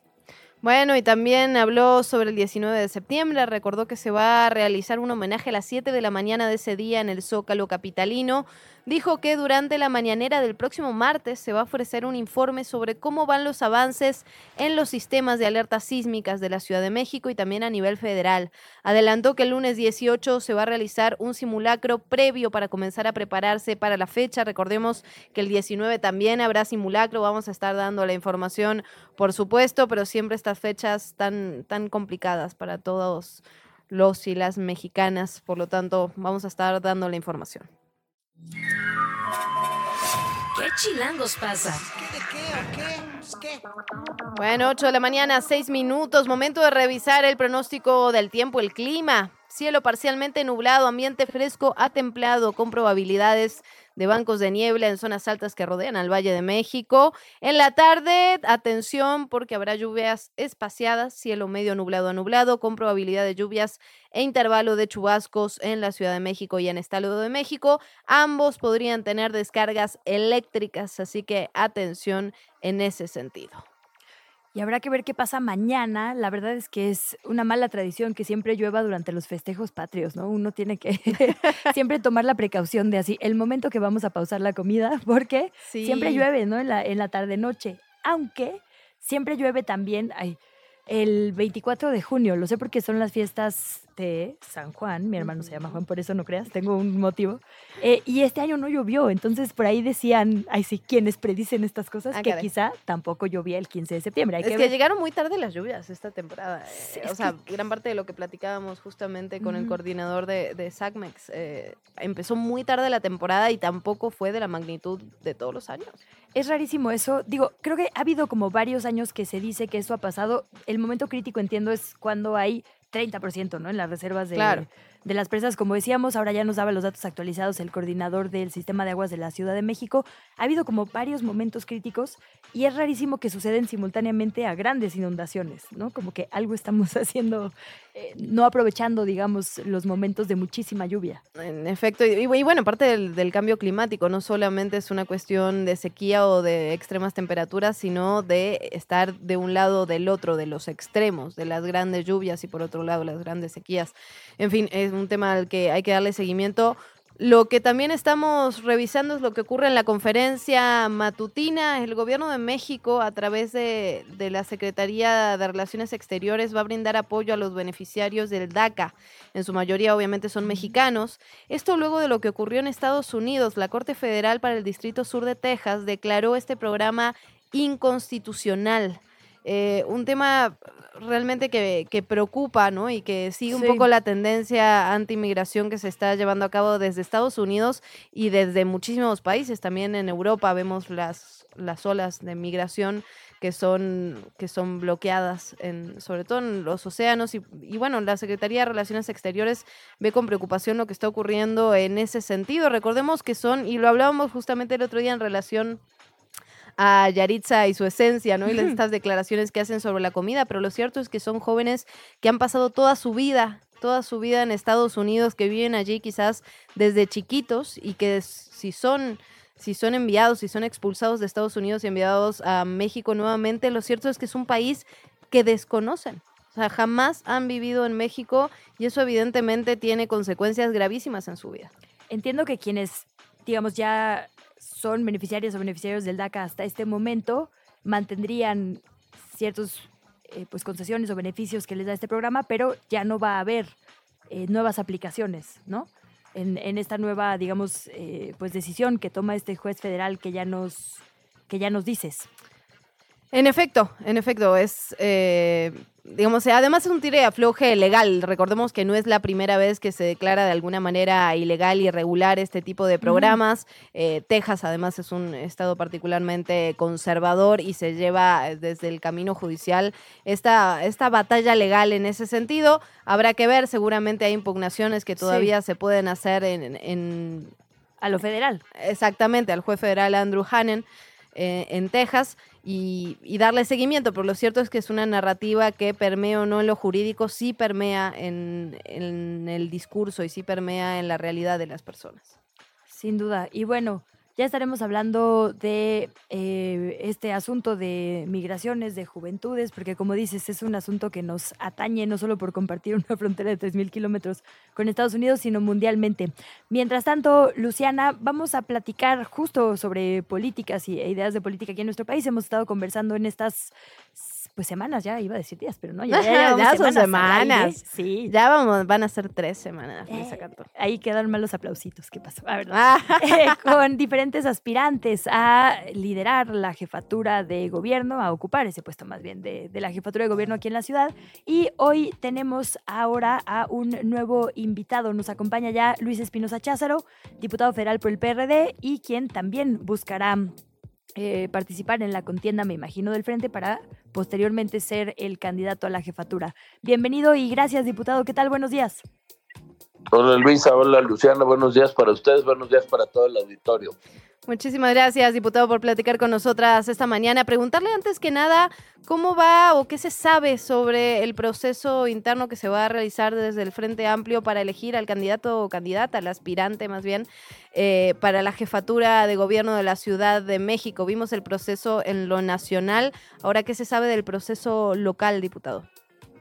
Bueno, estamos en espera justamente de que los partidos determinen si vamos a tener un proceso que desde mi punto de vista debería ser muy similar al que nos eh, tuvo tanto éxito a nivel federal, que nos dejó como candidata Xochitl Galvez, que hoy se encuentra prácticamente empatada con la corcholata, un método exitoso, un método innovador. Yo creo que en la ciudad más politizada del país, que es la Ciudad de México, deberíamos repetir este, este proceso, pero no lo han terminado de afinar los partidos y yo creo que ya estamos en tiempo de los que aspiramos podamos eh, saber eh, con qué método vamos a participar. La repartición, digamos, en el acuerdo del frente a nivel nacional tenía que ver con, digamos, el tamaño de, filas, ¿no? Es decir, se dio eh, pues cierta prioridad al PAN para llevar ciertos procesos, al PRI en dos entidades y el PRD quedó un, un poco relegado. En la ciudad el panorama es distinto, el PRD es más fuerte, por ejemplo, que el PRI. ¿Esto cambiará, digamos, la, la negociación o la forma en la que se discuta este proceso que llevarán a cabo? Sí, el, el, esta parte que en algún momento la prensa planteó que el PRI llevaría a Coahuila y el Edomex y el PAN la presidencia de la República. Y la ciudad. Eh, y la Ciudad de México, eh, tenía que ver con el siglado, no con que un panista tuviera que encabezar. Por ejemplo, Xochitl Galvez no es militante del PAN y es nuestra, nuestra encargada del frente a nivel nacional. Creo que en la ciudad habría que repetir lo mismo, ir con el mejor posicionado independientemente de qué partido sea y de qué partido sigle.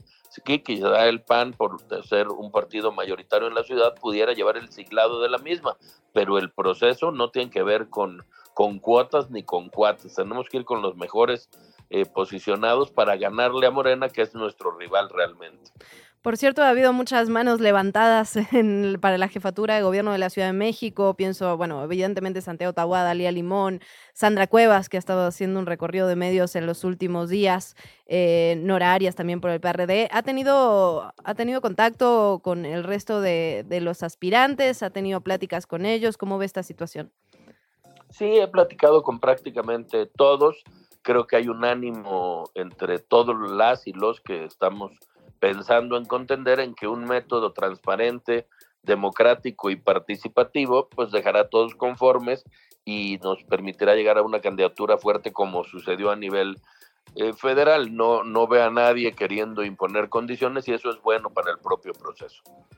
Diputado, preguntarle por eh, digamos, ideológicamente, dónde está el PRD en este momento, puesto que sabemos la Ciudad de México ha sido siempre vanguardista en cuanto a ganar derechos y mucho de eso fue históricamente gracias al PRD. Ahora van en alianza con el PRI y el PAN en contra de Morena, que es, digamos, en espectro ideológico lo más cercano al PRD. ¿Cómo se organizaría un gobierno de coalición de quedar ustedes ganadores? ¿Estarían, digamos, pues dando concesiones a, a los partidos que tienen una ideología más conservador en cierto sentido en cuanto a derechos ganados aquí en la capital? Bueno, el gobierno de coalición no es un gobierno de cuotas, es un gobierno de un programa político que a nivel federal ya están construyendo eh, con José Ángel Gurría al frente. Lo mismo tendría que suceder en la ciudad, en donde caminamos juntos, pues donde tenemos coincidencias, seguridad, economía, infraestructura. Ahí no importa si uno es de izquierda o de centro derecha, lo que importa es el bienestar de la gente y en las banderas en las que no coincidimos, que efectivamente, como tú lo planteas, eh, no estamos de acuerdo, bueno, cada quien seguirá, digamos, eh, manteniendo sus postulados. Un gobierno de coalición es una nueva forma de hacer política. Yo lo voté en la 62 legislatura para que quedara en la Constitución. Hoy el Frente Amplio por México ha venido planteando que, que vamos a gobiernos de coalición. Lo, va, lo voy a implementar en caso de ser yo quien encabece, porque me parece que es la nueva forma de un gobierno de todos y no un gobierno de una sola persona. Ver al presidente solo rodeado del Ejecutivo en actos patrióticos en el mes patrio, pues nos habla de que, de que esa no es la forma en el siglo XXI de hacer política. ¿Dónde está el Poder Judicial? ¿Dónde está el Legislativo? ¿Dónde está la autonomía de poderes? ¿Dónde están los tres poderes de la Unión? Pues no puede seguir este país siendo el país de un solo hombre. Diputado, como recién decía mi compañera en la Ciudad de México, la situación es, es, diferente, el número de afiliados del partido es bastante más amplio. Sin embargo, el PRD en los últimos años eh, no, no, pasó lo mismo en diferentes entidades, ¿no? En 19 entidades se perdió el registro. ¿Se ha, ¿Se ha hecho algún tipo de autocrítica, de análisis, de ver qué se puede mejorar en el partido? Sí, por supuesto. Cuando de tus filas sale un presidente de la República que ganó con 52%, por supuesto que el partido se va a ver debilitado. Esa etapa quedó eh, atrás en 2018. Hemos hecho un replanteamiento de, en vez de plantearnos como un partido de izquierda, plantearnos como un partido más bien de causa socialdemócrata, que le hable más a los jóvenes, a las mujeres, y eso es en lo que estoy trabajando aquí en la Ciudad de México, justamente. Como ustedes decían, la ciudad es progresista, es una ciudad de avanzada. Aquí fue donde el PRD fue el primer partido que estando en el gobierno permitió los matrimonios igualitarios, los, los, derechos de las mujeres a decidir sobre su cuerpo y seguiría yo trabajando en esa línea porque los chilangos pues son progresistas y, y quieren estar a la vanguardia no solo en materia de derechos sino en materia de un gobierno que escucha a la gente en movilidad, en ecología, en infraestructura, en seguridad, en, en, en que la ciudad siga estando al frente de las ciudades de nuestro país. Ya mencionábamos, eh, mencionaba ahora mi compañera Luciana, diputado, a ciertas figuras periodistas que todavía tienen mucha incidencia eh, política, territorial y en, este, en esta alianza, digamos, con el PAN y con el PRI, como efectivamente Nora Arias, por allá en Gustavo Amadero, pienso en Elizabeth Mateos, en Iztacalco. ¿Qué otros bastiones periodistas están ustedes peleándole a Morena? Es decir, ¿en qué colonias o alcaldías piensan que el PRD todavía está muy fortalecido? Ganamos eh, Tlalpan con Alfa González, ganamos Coyoacán con Giovanni Gutiérrez. Bueno, pero por ganamos... el PRD no, ¿no? ¿Perdón? Eh, postulados por el PRD, era más bien la alianza. Sí, claro. No, no, no. Periodistas. Siglados por el PRD. Ok. Los que te estoy diciendo son siglados por el PRD. Mm. Eh, Cuauhtémoc eh, y Coyoacán. Uh -huh. Y aunque el PRI sigló eh, Tlalpan, pues Alfa es orgánica del, del PRD, ella es militante del perredismo. Yo creo que en esas alcaldías, en Iztapalapa hay una gran presencia del PRD. Ya decías GAM, Nora Arias, hoy presidenta del partido en la ciudad y que también ha levantado la mano, tiene una gran presencia en, en GAM. Y estas son las alcaldías más grandes de la ciudad. El PAN concentra su voto en alcaldías, digamos, de clase media y alta, como Benito Juárez y Miguel Hidalgo, pero son alcaldías con, con, con menor densidad electoral. Yo creo que el PRD, si logramos revitalizar nuestras estructuras electorales y nuestra base, tendremos la mayor votación de la coalición en, en 2024. En 2018, que fuimos también junto con el PAN, tuvimos más votos en el PRD que el propio PAN. Es cuestión de saberle eh, volver a hablar a la gente, a nuestras bases, mucha de ellas desencantada, por cierto, en Morena, que no ha sido el gobierno que esperaban porque pues eh, no han avanzado en el sentido que, que lo prometieron. ¿Y el PRI? ¿El PRI que le suma a la alianza? Bueno, el PRI tiene cerca de 8 o 10 puntos eh, porcentuales, un voto estructurado, un voto disciplinado, un voto duro. Eh, gobiernan Coajimalpa, eh, gobiernan un par de delegaciones más. Le suma porque lo que suma en nuestra alianza, y ha quedado muy claro, es que la gente vea que, que dejamos de lado nuestras diferencias para trabajar eh, por el bien de México. Eso es lo que aplaude la gente, en donde hemos ido en coalición. Por ejemplo, el año pasado fuimos en, Coahuila y el Edomex. Se ganó Coahuila ampliamente y se perdió el Edomex por un margen de siete puntos. El año anterior habíamos ido en cuatro, ganamos dos y perdimos dos, entre ellas Tamaulipas por un solo punto. Entonces, la alianza como vehículo electoral es muy potente. El PRI suma, el PAN suma, el PRD suma y ahora tenemos un el cuarto elemento, que es la sociedad civil que ha eh, apoyado esta coalición porque nos abrimos a la participación ciudadana. Diputado, ¿se apartaría de su cargo para, para contender? ¿Cuándo estaría pensando hacer ese movimiento? En cuanto estén las reglas, no me lo exige la ley, ya el INE dio los lineamientos, por no ser un cargo ejecutivo no tendría la obligación de hacerlo, pero de ser uno de los requisitos de la coalición para poder contender, por supuesto que lo haría. Yo formalmente los tiempos meramente electorales comienzan el año que entra, yo terminaría este periodo ordinario eh, con la votación del presupuesto, en donde presentaremos en voz de Xochitl Gálvez 10 puntos para modificar el presupuesto en favor de la gente y luego estaría en, en posición de poderme separar del cargo.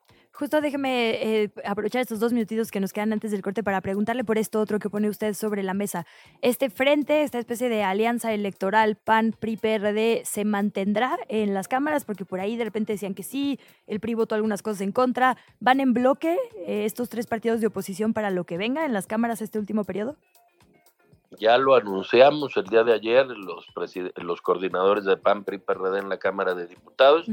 Vamos juntos a defender una propuesta alterna de, presupuesto, menos obras faraónicas y más dinero a donde realmente se necesita, como en seguridad y como en salud. Solo fue una votación en donde nos dividimos, pero eh, volvimos a reagrupar la coalición electoral, eh, la coalición legislativa va por México y vamos a, terminar este periodo y el que viene en, la mayor unidad en favor de poder fortalecer y ser la plataforma desde donde hoy, que no es tiempo electoral, Xochitl Gálvez, encargada del Frente Amplio, tenga un soporte pues para, para poder seguir avanzando eh, en un proyecto que hoy el, el país nos reclama, que es un cambio de rumbo de manera importante. Pues diputado, estaremos muy atentas. Muchísimas gracias por su tiempo, por platicar con nosotras. Esperamos que regrese a este espacio pronto. El día que me inviten, con mucho gusto. Gracias, buen día. Radio Chilango. Bueno, y ya que estamos platicando sobre la jefatura de gobierno, también anunciar que la senadora del PAN, Kenia López Radaván anunció que quiere competir por la candidatura a la jefatura de gobierno. Esto acaba de suceder hace unos minutos, hizo público su interés, abona justamente a la lista de aspirantes por el Frente por México. Dijo que está interesada, lo dijo tal cual, sí quiero ser jefa de gobierno y voy a esperar la metodología del Frente Amplio en la Ciudad de México. Era un perfil que ya se veía venir, pero el día de hoy lo confirma, lo hace público y estamos esperando, bueno, cuál va a ser el proceso de selección porque ya son varias, varias manos las que están alzadas. Pues así será la precampaña amplia, precisamente con eh, numerosa, la que ya comienza y la, la habremos de seguir de cerca. ¿Qué chilangos pasa? Regresamos. La mañanera. Quieren prohibirla, imagínense. 8 de la mañana, 26 minutos. Volvemos con información de la conferencia matutina del presidente López Obrador, porque se habló sobre la petición esta de destruir la casa de Xochil Gálvez, que se construyó. Bueno, hay una discusión ahí sobre si fue de manera irregular. Ya decíamos que la, información desde la alcaldía es que solo ameritaría una multa. Eh, lo que dijo el presidente es que está en desacuerdo. Dijo que tiene que verse como adversarios a vencer, no como enemigos a destruir. Recordó también que desde su movimiento padecieron mucho eso cuando eran parte de la oposición. Dijo tal cual, la gente en México está contenta, esperanzada y feliz, aseguró el presidente. Acotó también que es entre la clase política donde hay críticas y cuestionamientos a su gobierno. También hay información sobre el la conmemoración del 19S, el jefe de gobierno Martí Batres informó que todavía faltan por construir 2.000 viviendas para las y los afectados en la Ciudad de México y que las obras se van a iniciar en todos los casos. En la conferencia de ayer de prensa, el mandatario local afirmó que su administración va a cumplir con el 100% a las personas damnificadas, con quienes dijo se va a intensificar el diálogo porque se está aproximando ya el 19 de septiembre, que nos recuerda que ya pasó otro año. Dijo que por ahora los principales obstáculos son de naturaleza jurídica. Algunos predios están en litigio y esto hace más complejo que comience la construcción, a diferencia de lo que pasó, por ejemplo, con las viviendas unifamiliares. En su mayoría, estas ya están construidas, reconstruidas y hasta entregadas.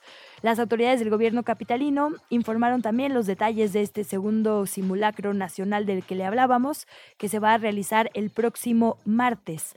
La secretaria de Gestión Integral de Riesgos y Protección Civil, Miriam Ursúa, recordó que en la Ciudad de México a las 11 de la mañana se va a activar la alerta sísmica en altavoces eh, de la ciudad. Son 13.933 postes del C5. Va a sonar también en televisoras, radiodifusoras, edificios públicos y privados que tengan instalados los receptores. Si el suyo no suena, hay que hablar a Locatel para reportarlo. Y si la alerta suena antes, como ya nos ha pasado en otros años, hay que salir porque lo más probable es que sea un sismo. La entrevista. ¿Ya estás grabando? Bueno, y el martes pasado platicábamos sobre esta, esta asamblea pública que se realizó en la Cámara de Diputados para la regulación de fenómenos aéreos anómalos no identificados, a los que acudieron algunos personajes, el comunicador Jaime Maussan, que fue el que se llevó, digamos, las notas en materia periodística, el ex militar estadounidense, también Ryan Graves. Durante la sesión Maussan además presentó, bueno, ahí lo decíamos, no sabemos ni cómo llamarle, pero hizo la presentación de estos cuerpos momificados, presuntos cuerpos momificados tal vez, eh, y aseguró que pertenecían a vida no humana. Adjudicó además a la UNAM la validación de los estudios, decía que el 30% eh, difería con, con con los humanos. Y a partir de esa información que da el Laboratorio Nacional de Espectrometría de Masas con Aceleradores, el LEMA del Instituto de Física, precisó que realizó un estudio de datación por carbono 14, un conjunto de muestras que según la información proporcionada por el cliente eran de piel y de tejido cerebral. Ahora bien, era un cliente digamos, privado, un cliente que pagó por este estudio, es una muestra pequeña que no tenía un contexto. Eh, textual lo que dijeron fue, bueno, los trabajos de datación por carbono 14 que se llevan a cabo en el lema únicamente están destinados a determinar la antigüedad de las muestras que trae cada usuario y en ningún caso hacemos conclusiones sobre el origen de dichas muestras. El Instituto de Astronomía de la UNAM reconoció que pese a los esfuerzos académicos, hasta la fecha no hay ningún reporte observacional o experimental que ofrezca evidencias de vida fuera de la Tierra o de visitas de civilizaciones de otros mundos. Justo cuando le reportábamos esta audiencia a la que se convocó en el Congreso, en el recinto eh, nacional, con presencia de legisladoras y legisladores de nuestro país, nos daba mucho coraje que se hubiera, bueno, personalmente, perdón, ahí no, no te adjudico, yo decía que me da que, pues, que me daba coraje que habiendo tantas voces autorizadas para hablar sobre vida fuera del planeta Tierra, vida, digamos, ya definiremos esta, esta palabra o lo que sí se está estudiando como vida, se hubiera invitado a estos personajes particularmente, porque efectivamente hay esfuerzos científicos importantísimos en nuestro país que hubieran sido voces mucho más adecuadas para una conversación como la que se estaba convocando. Una de las voces es la de Antígona Segura, doctora astrobióloga en la UNAM, que se dedica precisamente a estudiar exoplanetas. Doctora, muchas gracias por su tiempo y bienvenida a este espacio esta mañana. Muchísimas gracias por la invitación. Buenos días. Muy buenos días, doctora. Muchísimas gracias. Bueno, preguntarle primero, digamos, de, ahora sí que desde la ciencia, a diferencia de lo que hemos estado viendo, ¿qué esfuerzos están haciendo para investigar sobre la vida, digamos, fuera de la Tierra y qué entendemos por vida, ¿no? Vayámonos como al concepto básico, pero ¿qué entendemos por vida fuera de la Tierra si lo pensamos desde una forma científica? Bueno, primero quienes nos dedicamos a esto somos las personas que nos dedicamos a la astrobiología. La astrobiología ya tiene, pues desde el siglo pasado, digamos que unos 30, 40 años, que es una ciencia relativamente joven comparada con otras, ¿no? Como la física, este, pero que ya está muy bien instituida en algunos países. En México, pues estamos un poquito estancados porque, pues, bueno, cosas de dinero en la ciencia. Entonces, en realidad no, se le ha dado mucho impulso a las ciencias planetarias y a, ciencias como la astrobiología, pero em, pues sabemos un, grupo de gente que estamos haciendo esta ciencia que se llama astrobiología. Eh, ahora, sobre la vida, que ese es un, es un concepto muy complicado porque en realidad tenemos una serie de, de características de la vida, pero no tenemos exactamente una definición de vida. Entonces, eh, justamente la idea, una de las de los puntos centrales de la astrobiología es saber cómo vamos a identificar eh, pues este fenómeno que es, la vida, el que es lo vivo, ¿no? Porque, por ejemplo, cuando hablamos de vida podemos decir, ah, bueno, pero es que un animal muerto pues ya no está vivo, pero es parte del fenómeno de la vida, ¿no? Es un fósil, es parte del fenómeno de la vida, aunque formalmente pues ya no esté vivo. Entonces, todos, todas estas eh, sutilezas y problemática de, de cómo voy a otro planeta e identifico algo que en principio no sé cómo es, eh, es, un, es el trabajo central de la astrobiología. Entonces, estamos trabajando con cuestiones estadísticas, ¿no? Cómo distinguimos de un fondo geológico algo que, eh, que claramente no debería estar ahí. Por ejemplo, el oxígeno en la Tierra es algo que se produce solamente por la vida, no hay otros mecanismos químicos, pero no pueden producir esta cantidad de oxígeno que tenemos en la atmósfera terrestre. Esa es una señal de vida, por ejemplo. Mm. Entonces, esa es la parte que estamos haciendo los, eh, pues la gente que estamos haciendo este, esta, esta ciencia. Justo por eso es importante que se hable al respecto en un recinto como la Cámara de Diputadas y Diputados, por lo que nos dice usted, ahí se define, por ejemplo, el presupuesto, ¿no? En vez de estar escuchando, creo yo, y viendo momias eh, presentadas, digamos, sin como mayor evidencia o trascendencia, se debería tener esta conversación que usted nos pone sobre la mesa. Así es, se perdió una oportunidad increíble. Primero porque estamos asociando fenómenos eh, que están meteorológicos en el sentido de que suceden en la atmósfera. Estamos eh, asociando estos fenómenos necesariamente con la presencia de pues, civilizaciones extraterrestres de lo cual no hay ninguna evidencia que estas dos cosas se relacionen. Las cosas que pasan en la atmósfera pueden tener muchísimas razones. Entonces, primero, pues se hizo una conexión que es totalmente errónea. Eh, que además tiene que ver con seguridad nacional y estaría, tendría que verse desde otro punto de vista, desde el punto de vista pues aeronáutico, meteorológico, o sea, otra cosa. Y luego, porque pues justamente por una vez que se tratan estos temas, pues se tratan desde eh, pues desde estas ideas que no tienen ningún sustento. O sea, pueden, la gente puede afirmar, yo sé que hubo afirmaciones tipo, es que es ADN no humano, bueno, pues es que ADN no humano hay un montón, ¿no? O sea, todo lo que no es humano en la Tierra, pues tiene ADN no humano. Este, o sea, la cuestión es, ¿no? A ver, este, ¿en qué revista se publicó esto? Pues, no, o sea, en, la ciencia trabajamos así, este, mandamos nuestros descubrimientos, los escribimos, los mandamos a revistas, otras personas los evalúan. Una vez que están evaluados y, que hay una serie de intercambios entre quien evalúa y quien escribe, entonces eh, se publican, bueno, o no, pues, ¿no? Puede decir, pues esto no, no, no, no me convenció, los argumentos no, las conclusiones no están soportadas por la evidencia y se pueden no publicar y entonces eh, una vez que pasa eso, sigue, hay, sigue habiendo una discusión, pues se, presenta uno en congresos científicos y dice uno lo que encontró y ahí se discuten cosas, pues. Entonces, nada, ninguno de estas cosas que, que se presentaron ahí eh, está en, eh, ha sido presentada ante la comunidad científica, pues, ¿no? Entonces, presentan, o sea, el truco es que digo, ah, bueno, es que se hicieron análisis de ADN, que es un instrumento científico, pero dices, bueno, ok, y lo presentaste ante la comunidad científica, ah, bueno, no, no, eso no, pero es porque la comunidad científica es muy cerrada, bueno, no, o sea, si tú vas a un congreso, o sea, manda esto, pues, ¿no? Y va a ser evaluado pues con, la, con el rigor que son evaluados los trabajos de todas las personas que trabajamos en, en, ciencia, ¿no?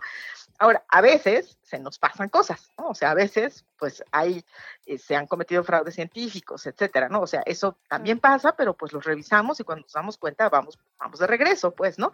Y uno de estos, de estos cosas poco éticas que se han hecho, pues son justamente las de Abraham Loeb, que, que es otro de los que presentó, además de Maussan, ¿no? Que aunque él sí es científico, no está en el área de astrobiología, se ha rehusado a entender cosas de, básicas de ciencias planetarias y pues anda diciendo por ahí afirmaciones que son completamente eh, o sea, que no están basadas en evidencia, ¿no? Otra vez. Y por eso la importancia, ¿no? También de, que en la ciencia todo se audita, todo se discute, todo se revisa, ¿no? De dentro de una comunidad, no es un acto aislado, finalmente. Doctora, me, hay otra parte que usted trabaja que me parece muy interesante que tiene que ver con los planetas habitables, ¿no? Que, que no son la Tierra. Ahora sí, que, ¿qué tenemos de evidencia en ese sentido? Bueno, hasta ahorita tenemos más de 5.500 planetas que están girando alrededor de otras estrellas y a esos les llamamos exoplanetas. Y eh, hasta ahorita tenemos una lista de planetas potencialmente habitables, porque tal vez, pero quién sabe, o sea, esto hay que tomarlo muy cuidadosamente, porque son, son planetas cuyo tamaño, radio o cuya masa, pues son suficientemente pequeñas como para pensar que son planetas tipo terrestre, es decir, planetas hechos de roca, y que Además, están a una distancia de su estrella que podría favorecer la presencia de agua líquida si es que tienen atmósfera, si es que se formaron con agua, etcétera, ¿no? Entonces, en realidad tenemos poca información de estos planetas, los tenemos en una lista con lo que sabemos hasta ahorita de habitabilidad planetaria. La habitabilidad planetaria es muy compleja, o sea, requiere en principio agua líquida porque pues es, es, es justamente el agua en donde se juntan las moléculas de carbono y pueden organizarse para formar cosas, pues, ¿no? Y queremos cosas de carbono porque pues es un elemento abundante, porque es un elemento con propiedades químicas específicas que permitirían estructuras complejas. Entonces, cuando pensamos en estos exoplanetas, pues la idea es tener telescopios suficientemente potentes para poder observar sus atmósferas y entonces detectar productos de la vida. Por ejemplo, en la Tierra el oxígeno sería justamente un producto indicador de la vida, de vida microscópica, por cierto. O sea, si pensamos en los seres humanos, los seres humanos producimos dióxido de carbono y agua, así como personas, ¿no? No, no toda nuestra mugre de fábricas, etcétera, sino, o sea, así. Originalmente. originalmente solo producíamos dióxido de carbono y agua, y eso lo produce cualquier volcán.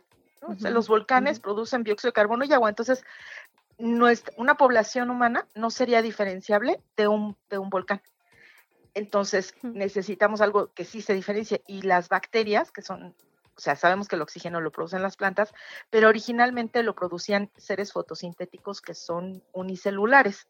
Entonces, sabemos que los seres unicelulares pueden cambiar por completo un planeta y esa es la idea qué cosas puede producir la vida unicelular para cambiar el planeta de tal manera que nosotros podamos detectarlo con telescopios. Eso ahorita no lo podemos hacer con los telescopios actuales, aunque el JW, este, el telescopio, este, JW en realidad pues tiene muy este eh, muy, muy buena resolución, etcétera, y nos va a ayudar a avanzar mucho en esto, eh, probablemente no tenga la capacidad de detectar eh, algunos de estos compuestos, entonces necesitamos una siguiente generación de, telescopios que pues esperamos estén listos en las próximas, la próxima década, las próximas dos décadas, hmm.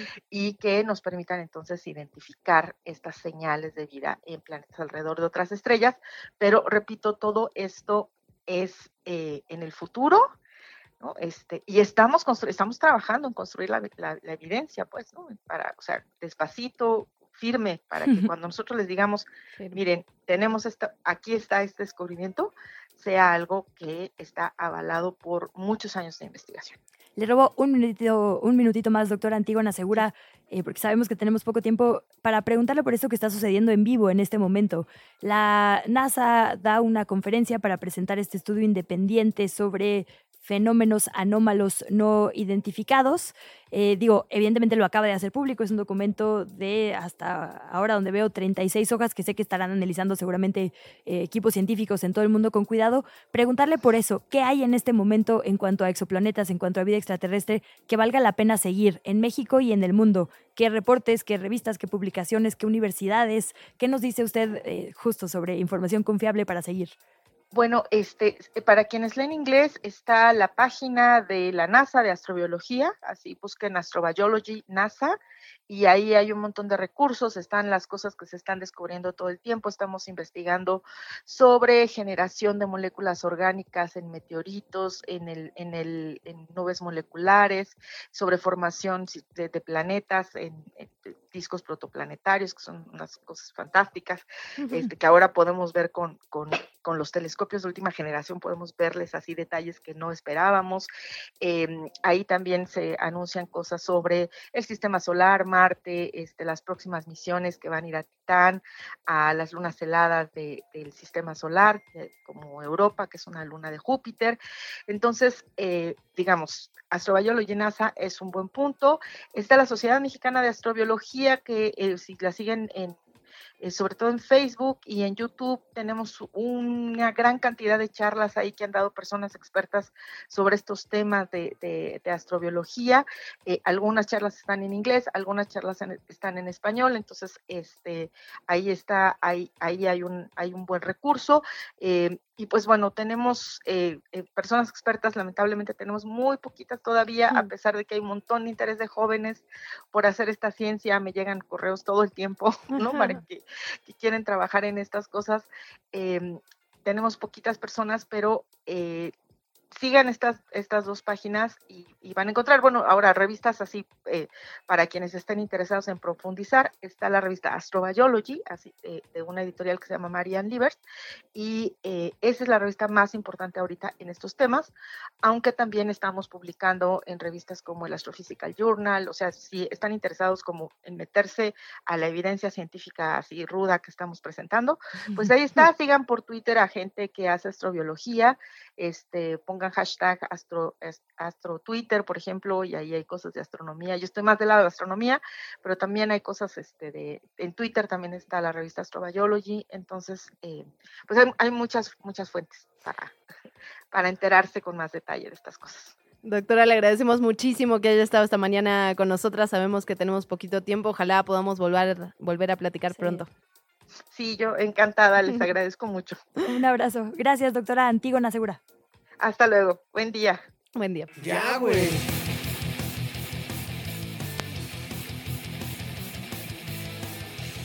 Antes de ir a nuestra gustada sección, solo concluir con esto que ya le adelantábamos en estos momentos, si usted se mete a las cuentas de la NASA, están transmitiendo completamente en vivo esto que le adelantábamos, las conclusiones del informe sobre posible vida extraterrestre, bueno, en realidad sobre fenómenos anómalos no identificados. De hecho, publican ya el, el informe, como le decíamos, está disponible un estudio independiente que fue hecho por 16 personas expertas de diferentes disciplinas, tecnología, análisis de datos, inteligencia artificial, lo que ya nos decía la doctora, eh, exploración espacial, aeroespacial, es decir, de un montón de disciplinas que analizaron pues esto que la NASA admite que son pues fenómenos anómalos literalmente no identificados. Eh, ahora dice que la mayoría de las fuentes eran de poca calidad, que fue un reto investigarlas, pero que las primeras conclusiones, ya estaremos entrándole a este PDF un poco más a fondo para poderle dar la información, son que en lo que se ha atribuido como fuentes extraterrestres no lo son. Hasta ahora dice, eh, lo que sí sabemos es que no viajaron kilómetros para llegar a nuestro planeta. Sin duda tienen que identificarse, tenemos que saber qué son, entonces se hacen recomendaciones como justo lo que nos decía la doctora, seguir mejorando la tecnología de la NASA, no quitar el dedo del renglón, valerse de otras tecnologías para mejorar eh, estas observaciones y este fenómeno. Las probabilidades matemáticas de que haya vida inteligente en el universo infinito, por supuesto, están ahí, existen, pero lo que se ha presentado, digamos, como posibles anomalías no son, digamos, vida inteligente extraterrestre. Y sin lugar a dudas, eh, desconfiar, ¿no? Desconfiar de las de las soluciones fáciles. Creo que es un tema que interesa a la población. Sin lugar a dudas, ha habido mucha conversación al respecto en las últimas semanas, en los últimos meses, pero este tipo de respuestas fáciles, sencillas, que presenten dos momias con forma humanoide, eh, bueno, no sé, primero desconfiar, ¿no? Desconfiar de, toda esa información que da una respuesta tan fácil a lo que otros han estado décadas y décadas investigando. Vamos a seguir con esto. Sí, hay que decir, perdón, nada más ahí, por, hay esta disciplina, eh, pues sí, esta disciplina, la ufología, ¿no? Que justo se dedica desde el lado no científico, sino de observación, digamos, ciudadana de fenómenos anómalos. Eh, antes le decíamos ovnis, ahora le decimos justo fenómenos anómalos no identificados, que dice, y digamos, a veces Maussan incluso se cuelga un poco de ahí, yo no estoy diciendo que sean aliens, estoy diciendo que hay algo en el cielo de lo que alguien tiene que eh, rendir cuentas, ¿no? Que es un poco también lo que decían en estas audiencias en Estados Unidos. Sean aliens o no, es decir, sean, eh, digamos, inteligencia no humana o no, alguien tiene que explicar qué está pasando con ciertos momentos, ya sean militares de algunos países u otros o demás. Entonces sí hay que decirlo, hay, hay también esta discusión abierta, ¿no? Que es un poco lo que pasó en el Congreso estadounidense. El subcomité de territorio le da pie, digamos, a la discusión por asuntos que también pueden tener que ver con geopolítica. Lo decíamos, satélites, drones, globos y demás que están cruzando espacios aéreos sin ser identificados. Lo que dicen muchos ufólogos es transparentenos qué está pasando, porque únicamente hay cosas que se quedan en la discusión militar cuando dicen ellos, lo estamos viendo, digamos, desde el cielo. Entonces, no necesariamente todo este tema solo es extraterrestre, puede ser militar, puede ser de presupuesto, ¿no? Puede ser solo de exigencias de transparencia, puede ser pues, de comunidad también. Bueno, Hay aficionados que se reúnen para esto. A mí, me, a mí me gusta mucho y justo estaba tratando de recordar los detalles de, este, de esta crónica de Fernando Melchor que publica en Esto no es Miami, donde narra cómo, cómo, cuando ella era chica iban a un lugar de Veracruz a ver avistamientos, ¿no? De, de, fenómenos no identificados y que era un plan familiar y que había muchísima hay una gente. turística que derrama importantes cantidades, claro. Pero lo interesante de, esta crónica que hace Melchor es que finalmente lo que descubren es que era una pista de aterrizaje clandestino para el narcotráfico en su estado y que las ah. luces que se veían eran parte de los aviones que subían y bajaban. Me parece pues una crónica y que súper sintomático, claro. Súper sintomático de nuestra época. Bueno, pues sumamos a esa eh, recomendación la lectura e insisto ya, si usted se mete en este momento a cualquier red social de la NASA, está publicado este estudio que creo que será interesante revisar. Bueno, ahora sí nos vamos con la sesión favorita gustada de este bonito espacio.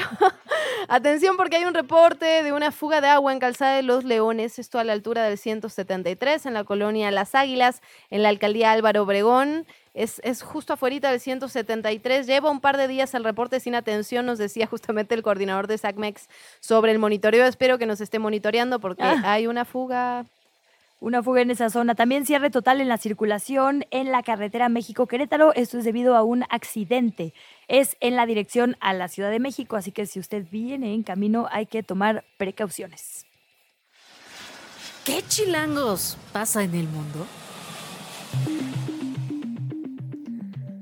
Bueno, seguimos hablando de lo que ocurre en materia internacional. Un estudio realizado por 29 científicos de ocho países, coordinado por la Universidad de Copenhague, determinó que la Tierra está superando su espacio operativo seguro para la humanidad en seis de nueve mediciones clave que tienen que ver con la salud. Estamos hablando de el clima, la biodiversidad, la tierra, el agua potable, la contaminación por nutrientes, las nuevas sustancias químicas que son estos compuestos artificiales. Estamos hablando de los microplásticos, de los residuos nucleares de la tierra que están fuera de control. Esto lo señaló un grupo de científicos internacionales para la revista Science Advances en su edición del miércoles. Solo la acidez de los océanos, la salud del aire y la capa de ozono están dentro de los límites considerados seguros y tanto la contaminación oceánica como la atmosférica van en la dirección equivocada, así tal cual lo dije. Y en otra nota internacional que estamos siguiendo de cerca, el asunto de Libia, ¿no? Ya lo reportábamos ayer, más de 5.000 personas oficialmente, digamos, eh, muertas. Eh, después de estas inundaciones terribles, digo, hablando ahora de justo inundaciones, cambio climático y demás, pero se prevé que el número se pueda cuadriplicar, así lo decía la autoridad, por las personas desaparecidas, por el tamaño de catástrofe que ya están midiendo, y la parte que viene después, siempre de una tragedia que es la sanitaria, ¿no? El tema, eh, pues tal cual, de lidiar con residuos de estas inundaciones, agua, además, pues siempre puede ser un foco infeccioso, entonces eso será un gran reto también venidero que hay que seguir de cerca y pues no dejar de llamar, digamos, a la solidaridad internacional con este país. ¿Qué chilangos pasa? ¿Qué de qué o qué?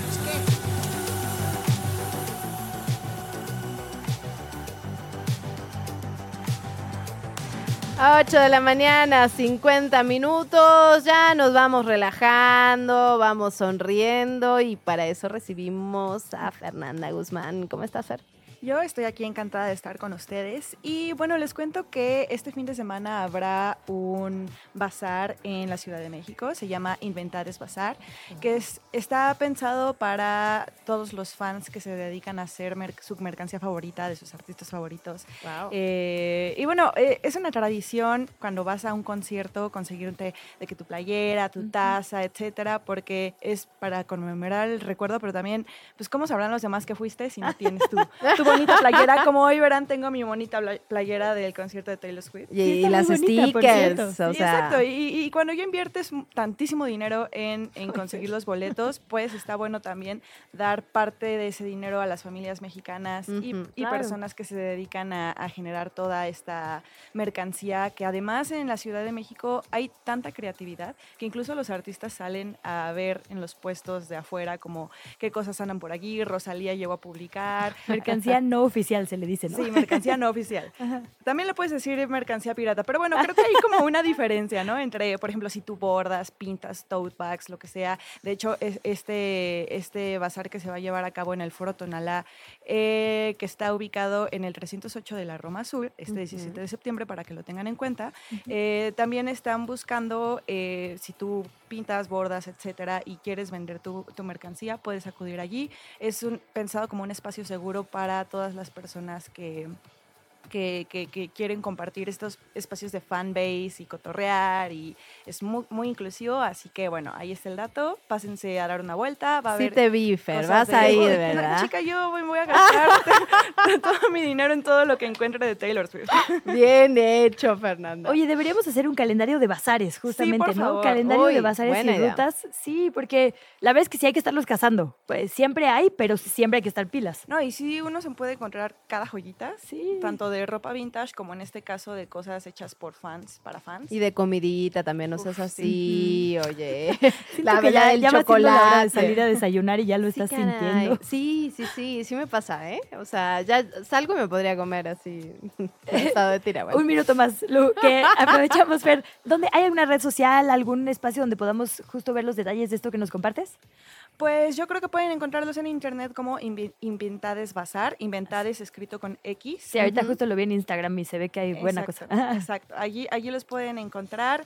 Y bueno, ah, también les comento que va a haber rifas, shows, trivias y algunos regalitos sorpresa. Entonces, eh, chequen los detalles en redes sociales y nos vemos este fin de semana aquí. Pues a Luciana cuéntenle qué va a haber de comer. y seguro la tendrán por allá. Pero Guzmán, muchísimas gracias como siempre por estar por acá. Nos vemos mañana y el fin de semana en Inventades. Un abrazo. Gracias, adiós. Radio Chilango. Yo, ¿de quién tengo playa? tengo playera de Pink Floyd, de Metallica. Ah, no, tengo unos conciertos. Sí, voy a ir a Metallica. O sea, eres como norteña rockera. Norteña regional norteña, reggaetonera. Y de los viejitos rockeros, ¿no? Voy a ver a Calamaro, voy a ah, ver a Sabina. Sí, o sea, estoy viendo si llegan, la verdad.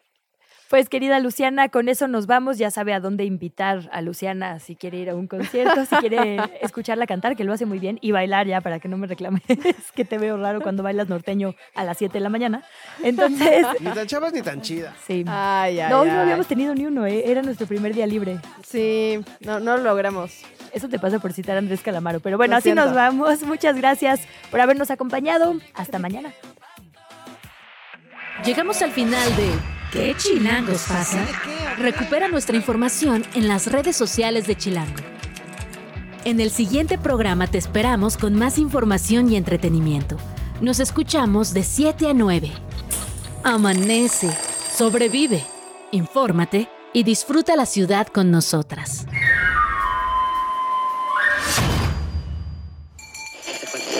Radio Chilango, la radio que... ¡Viene, viene! eh!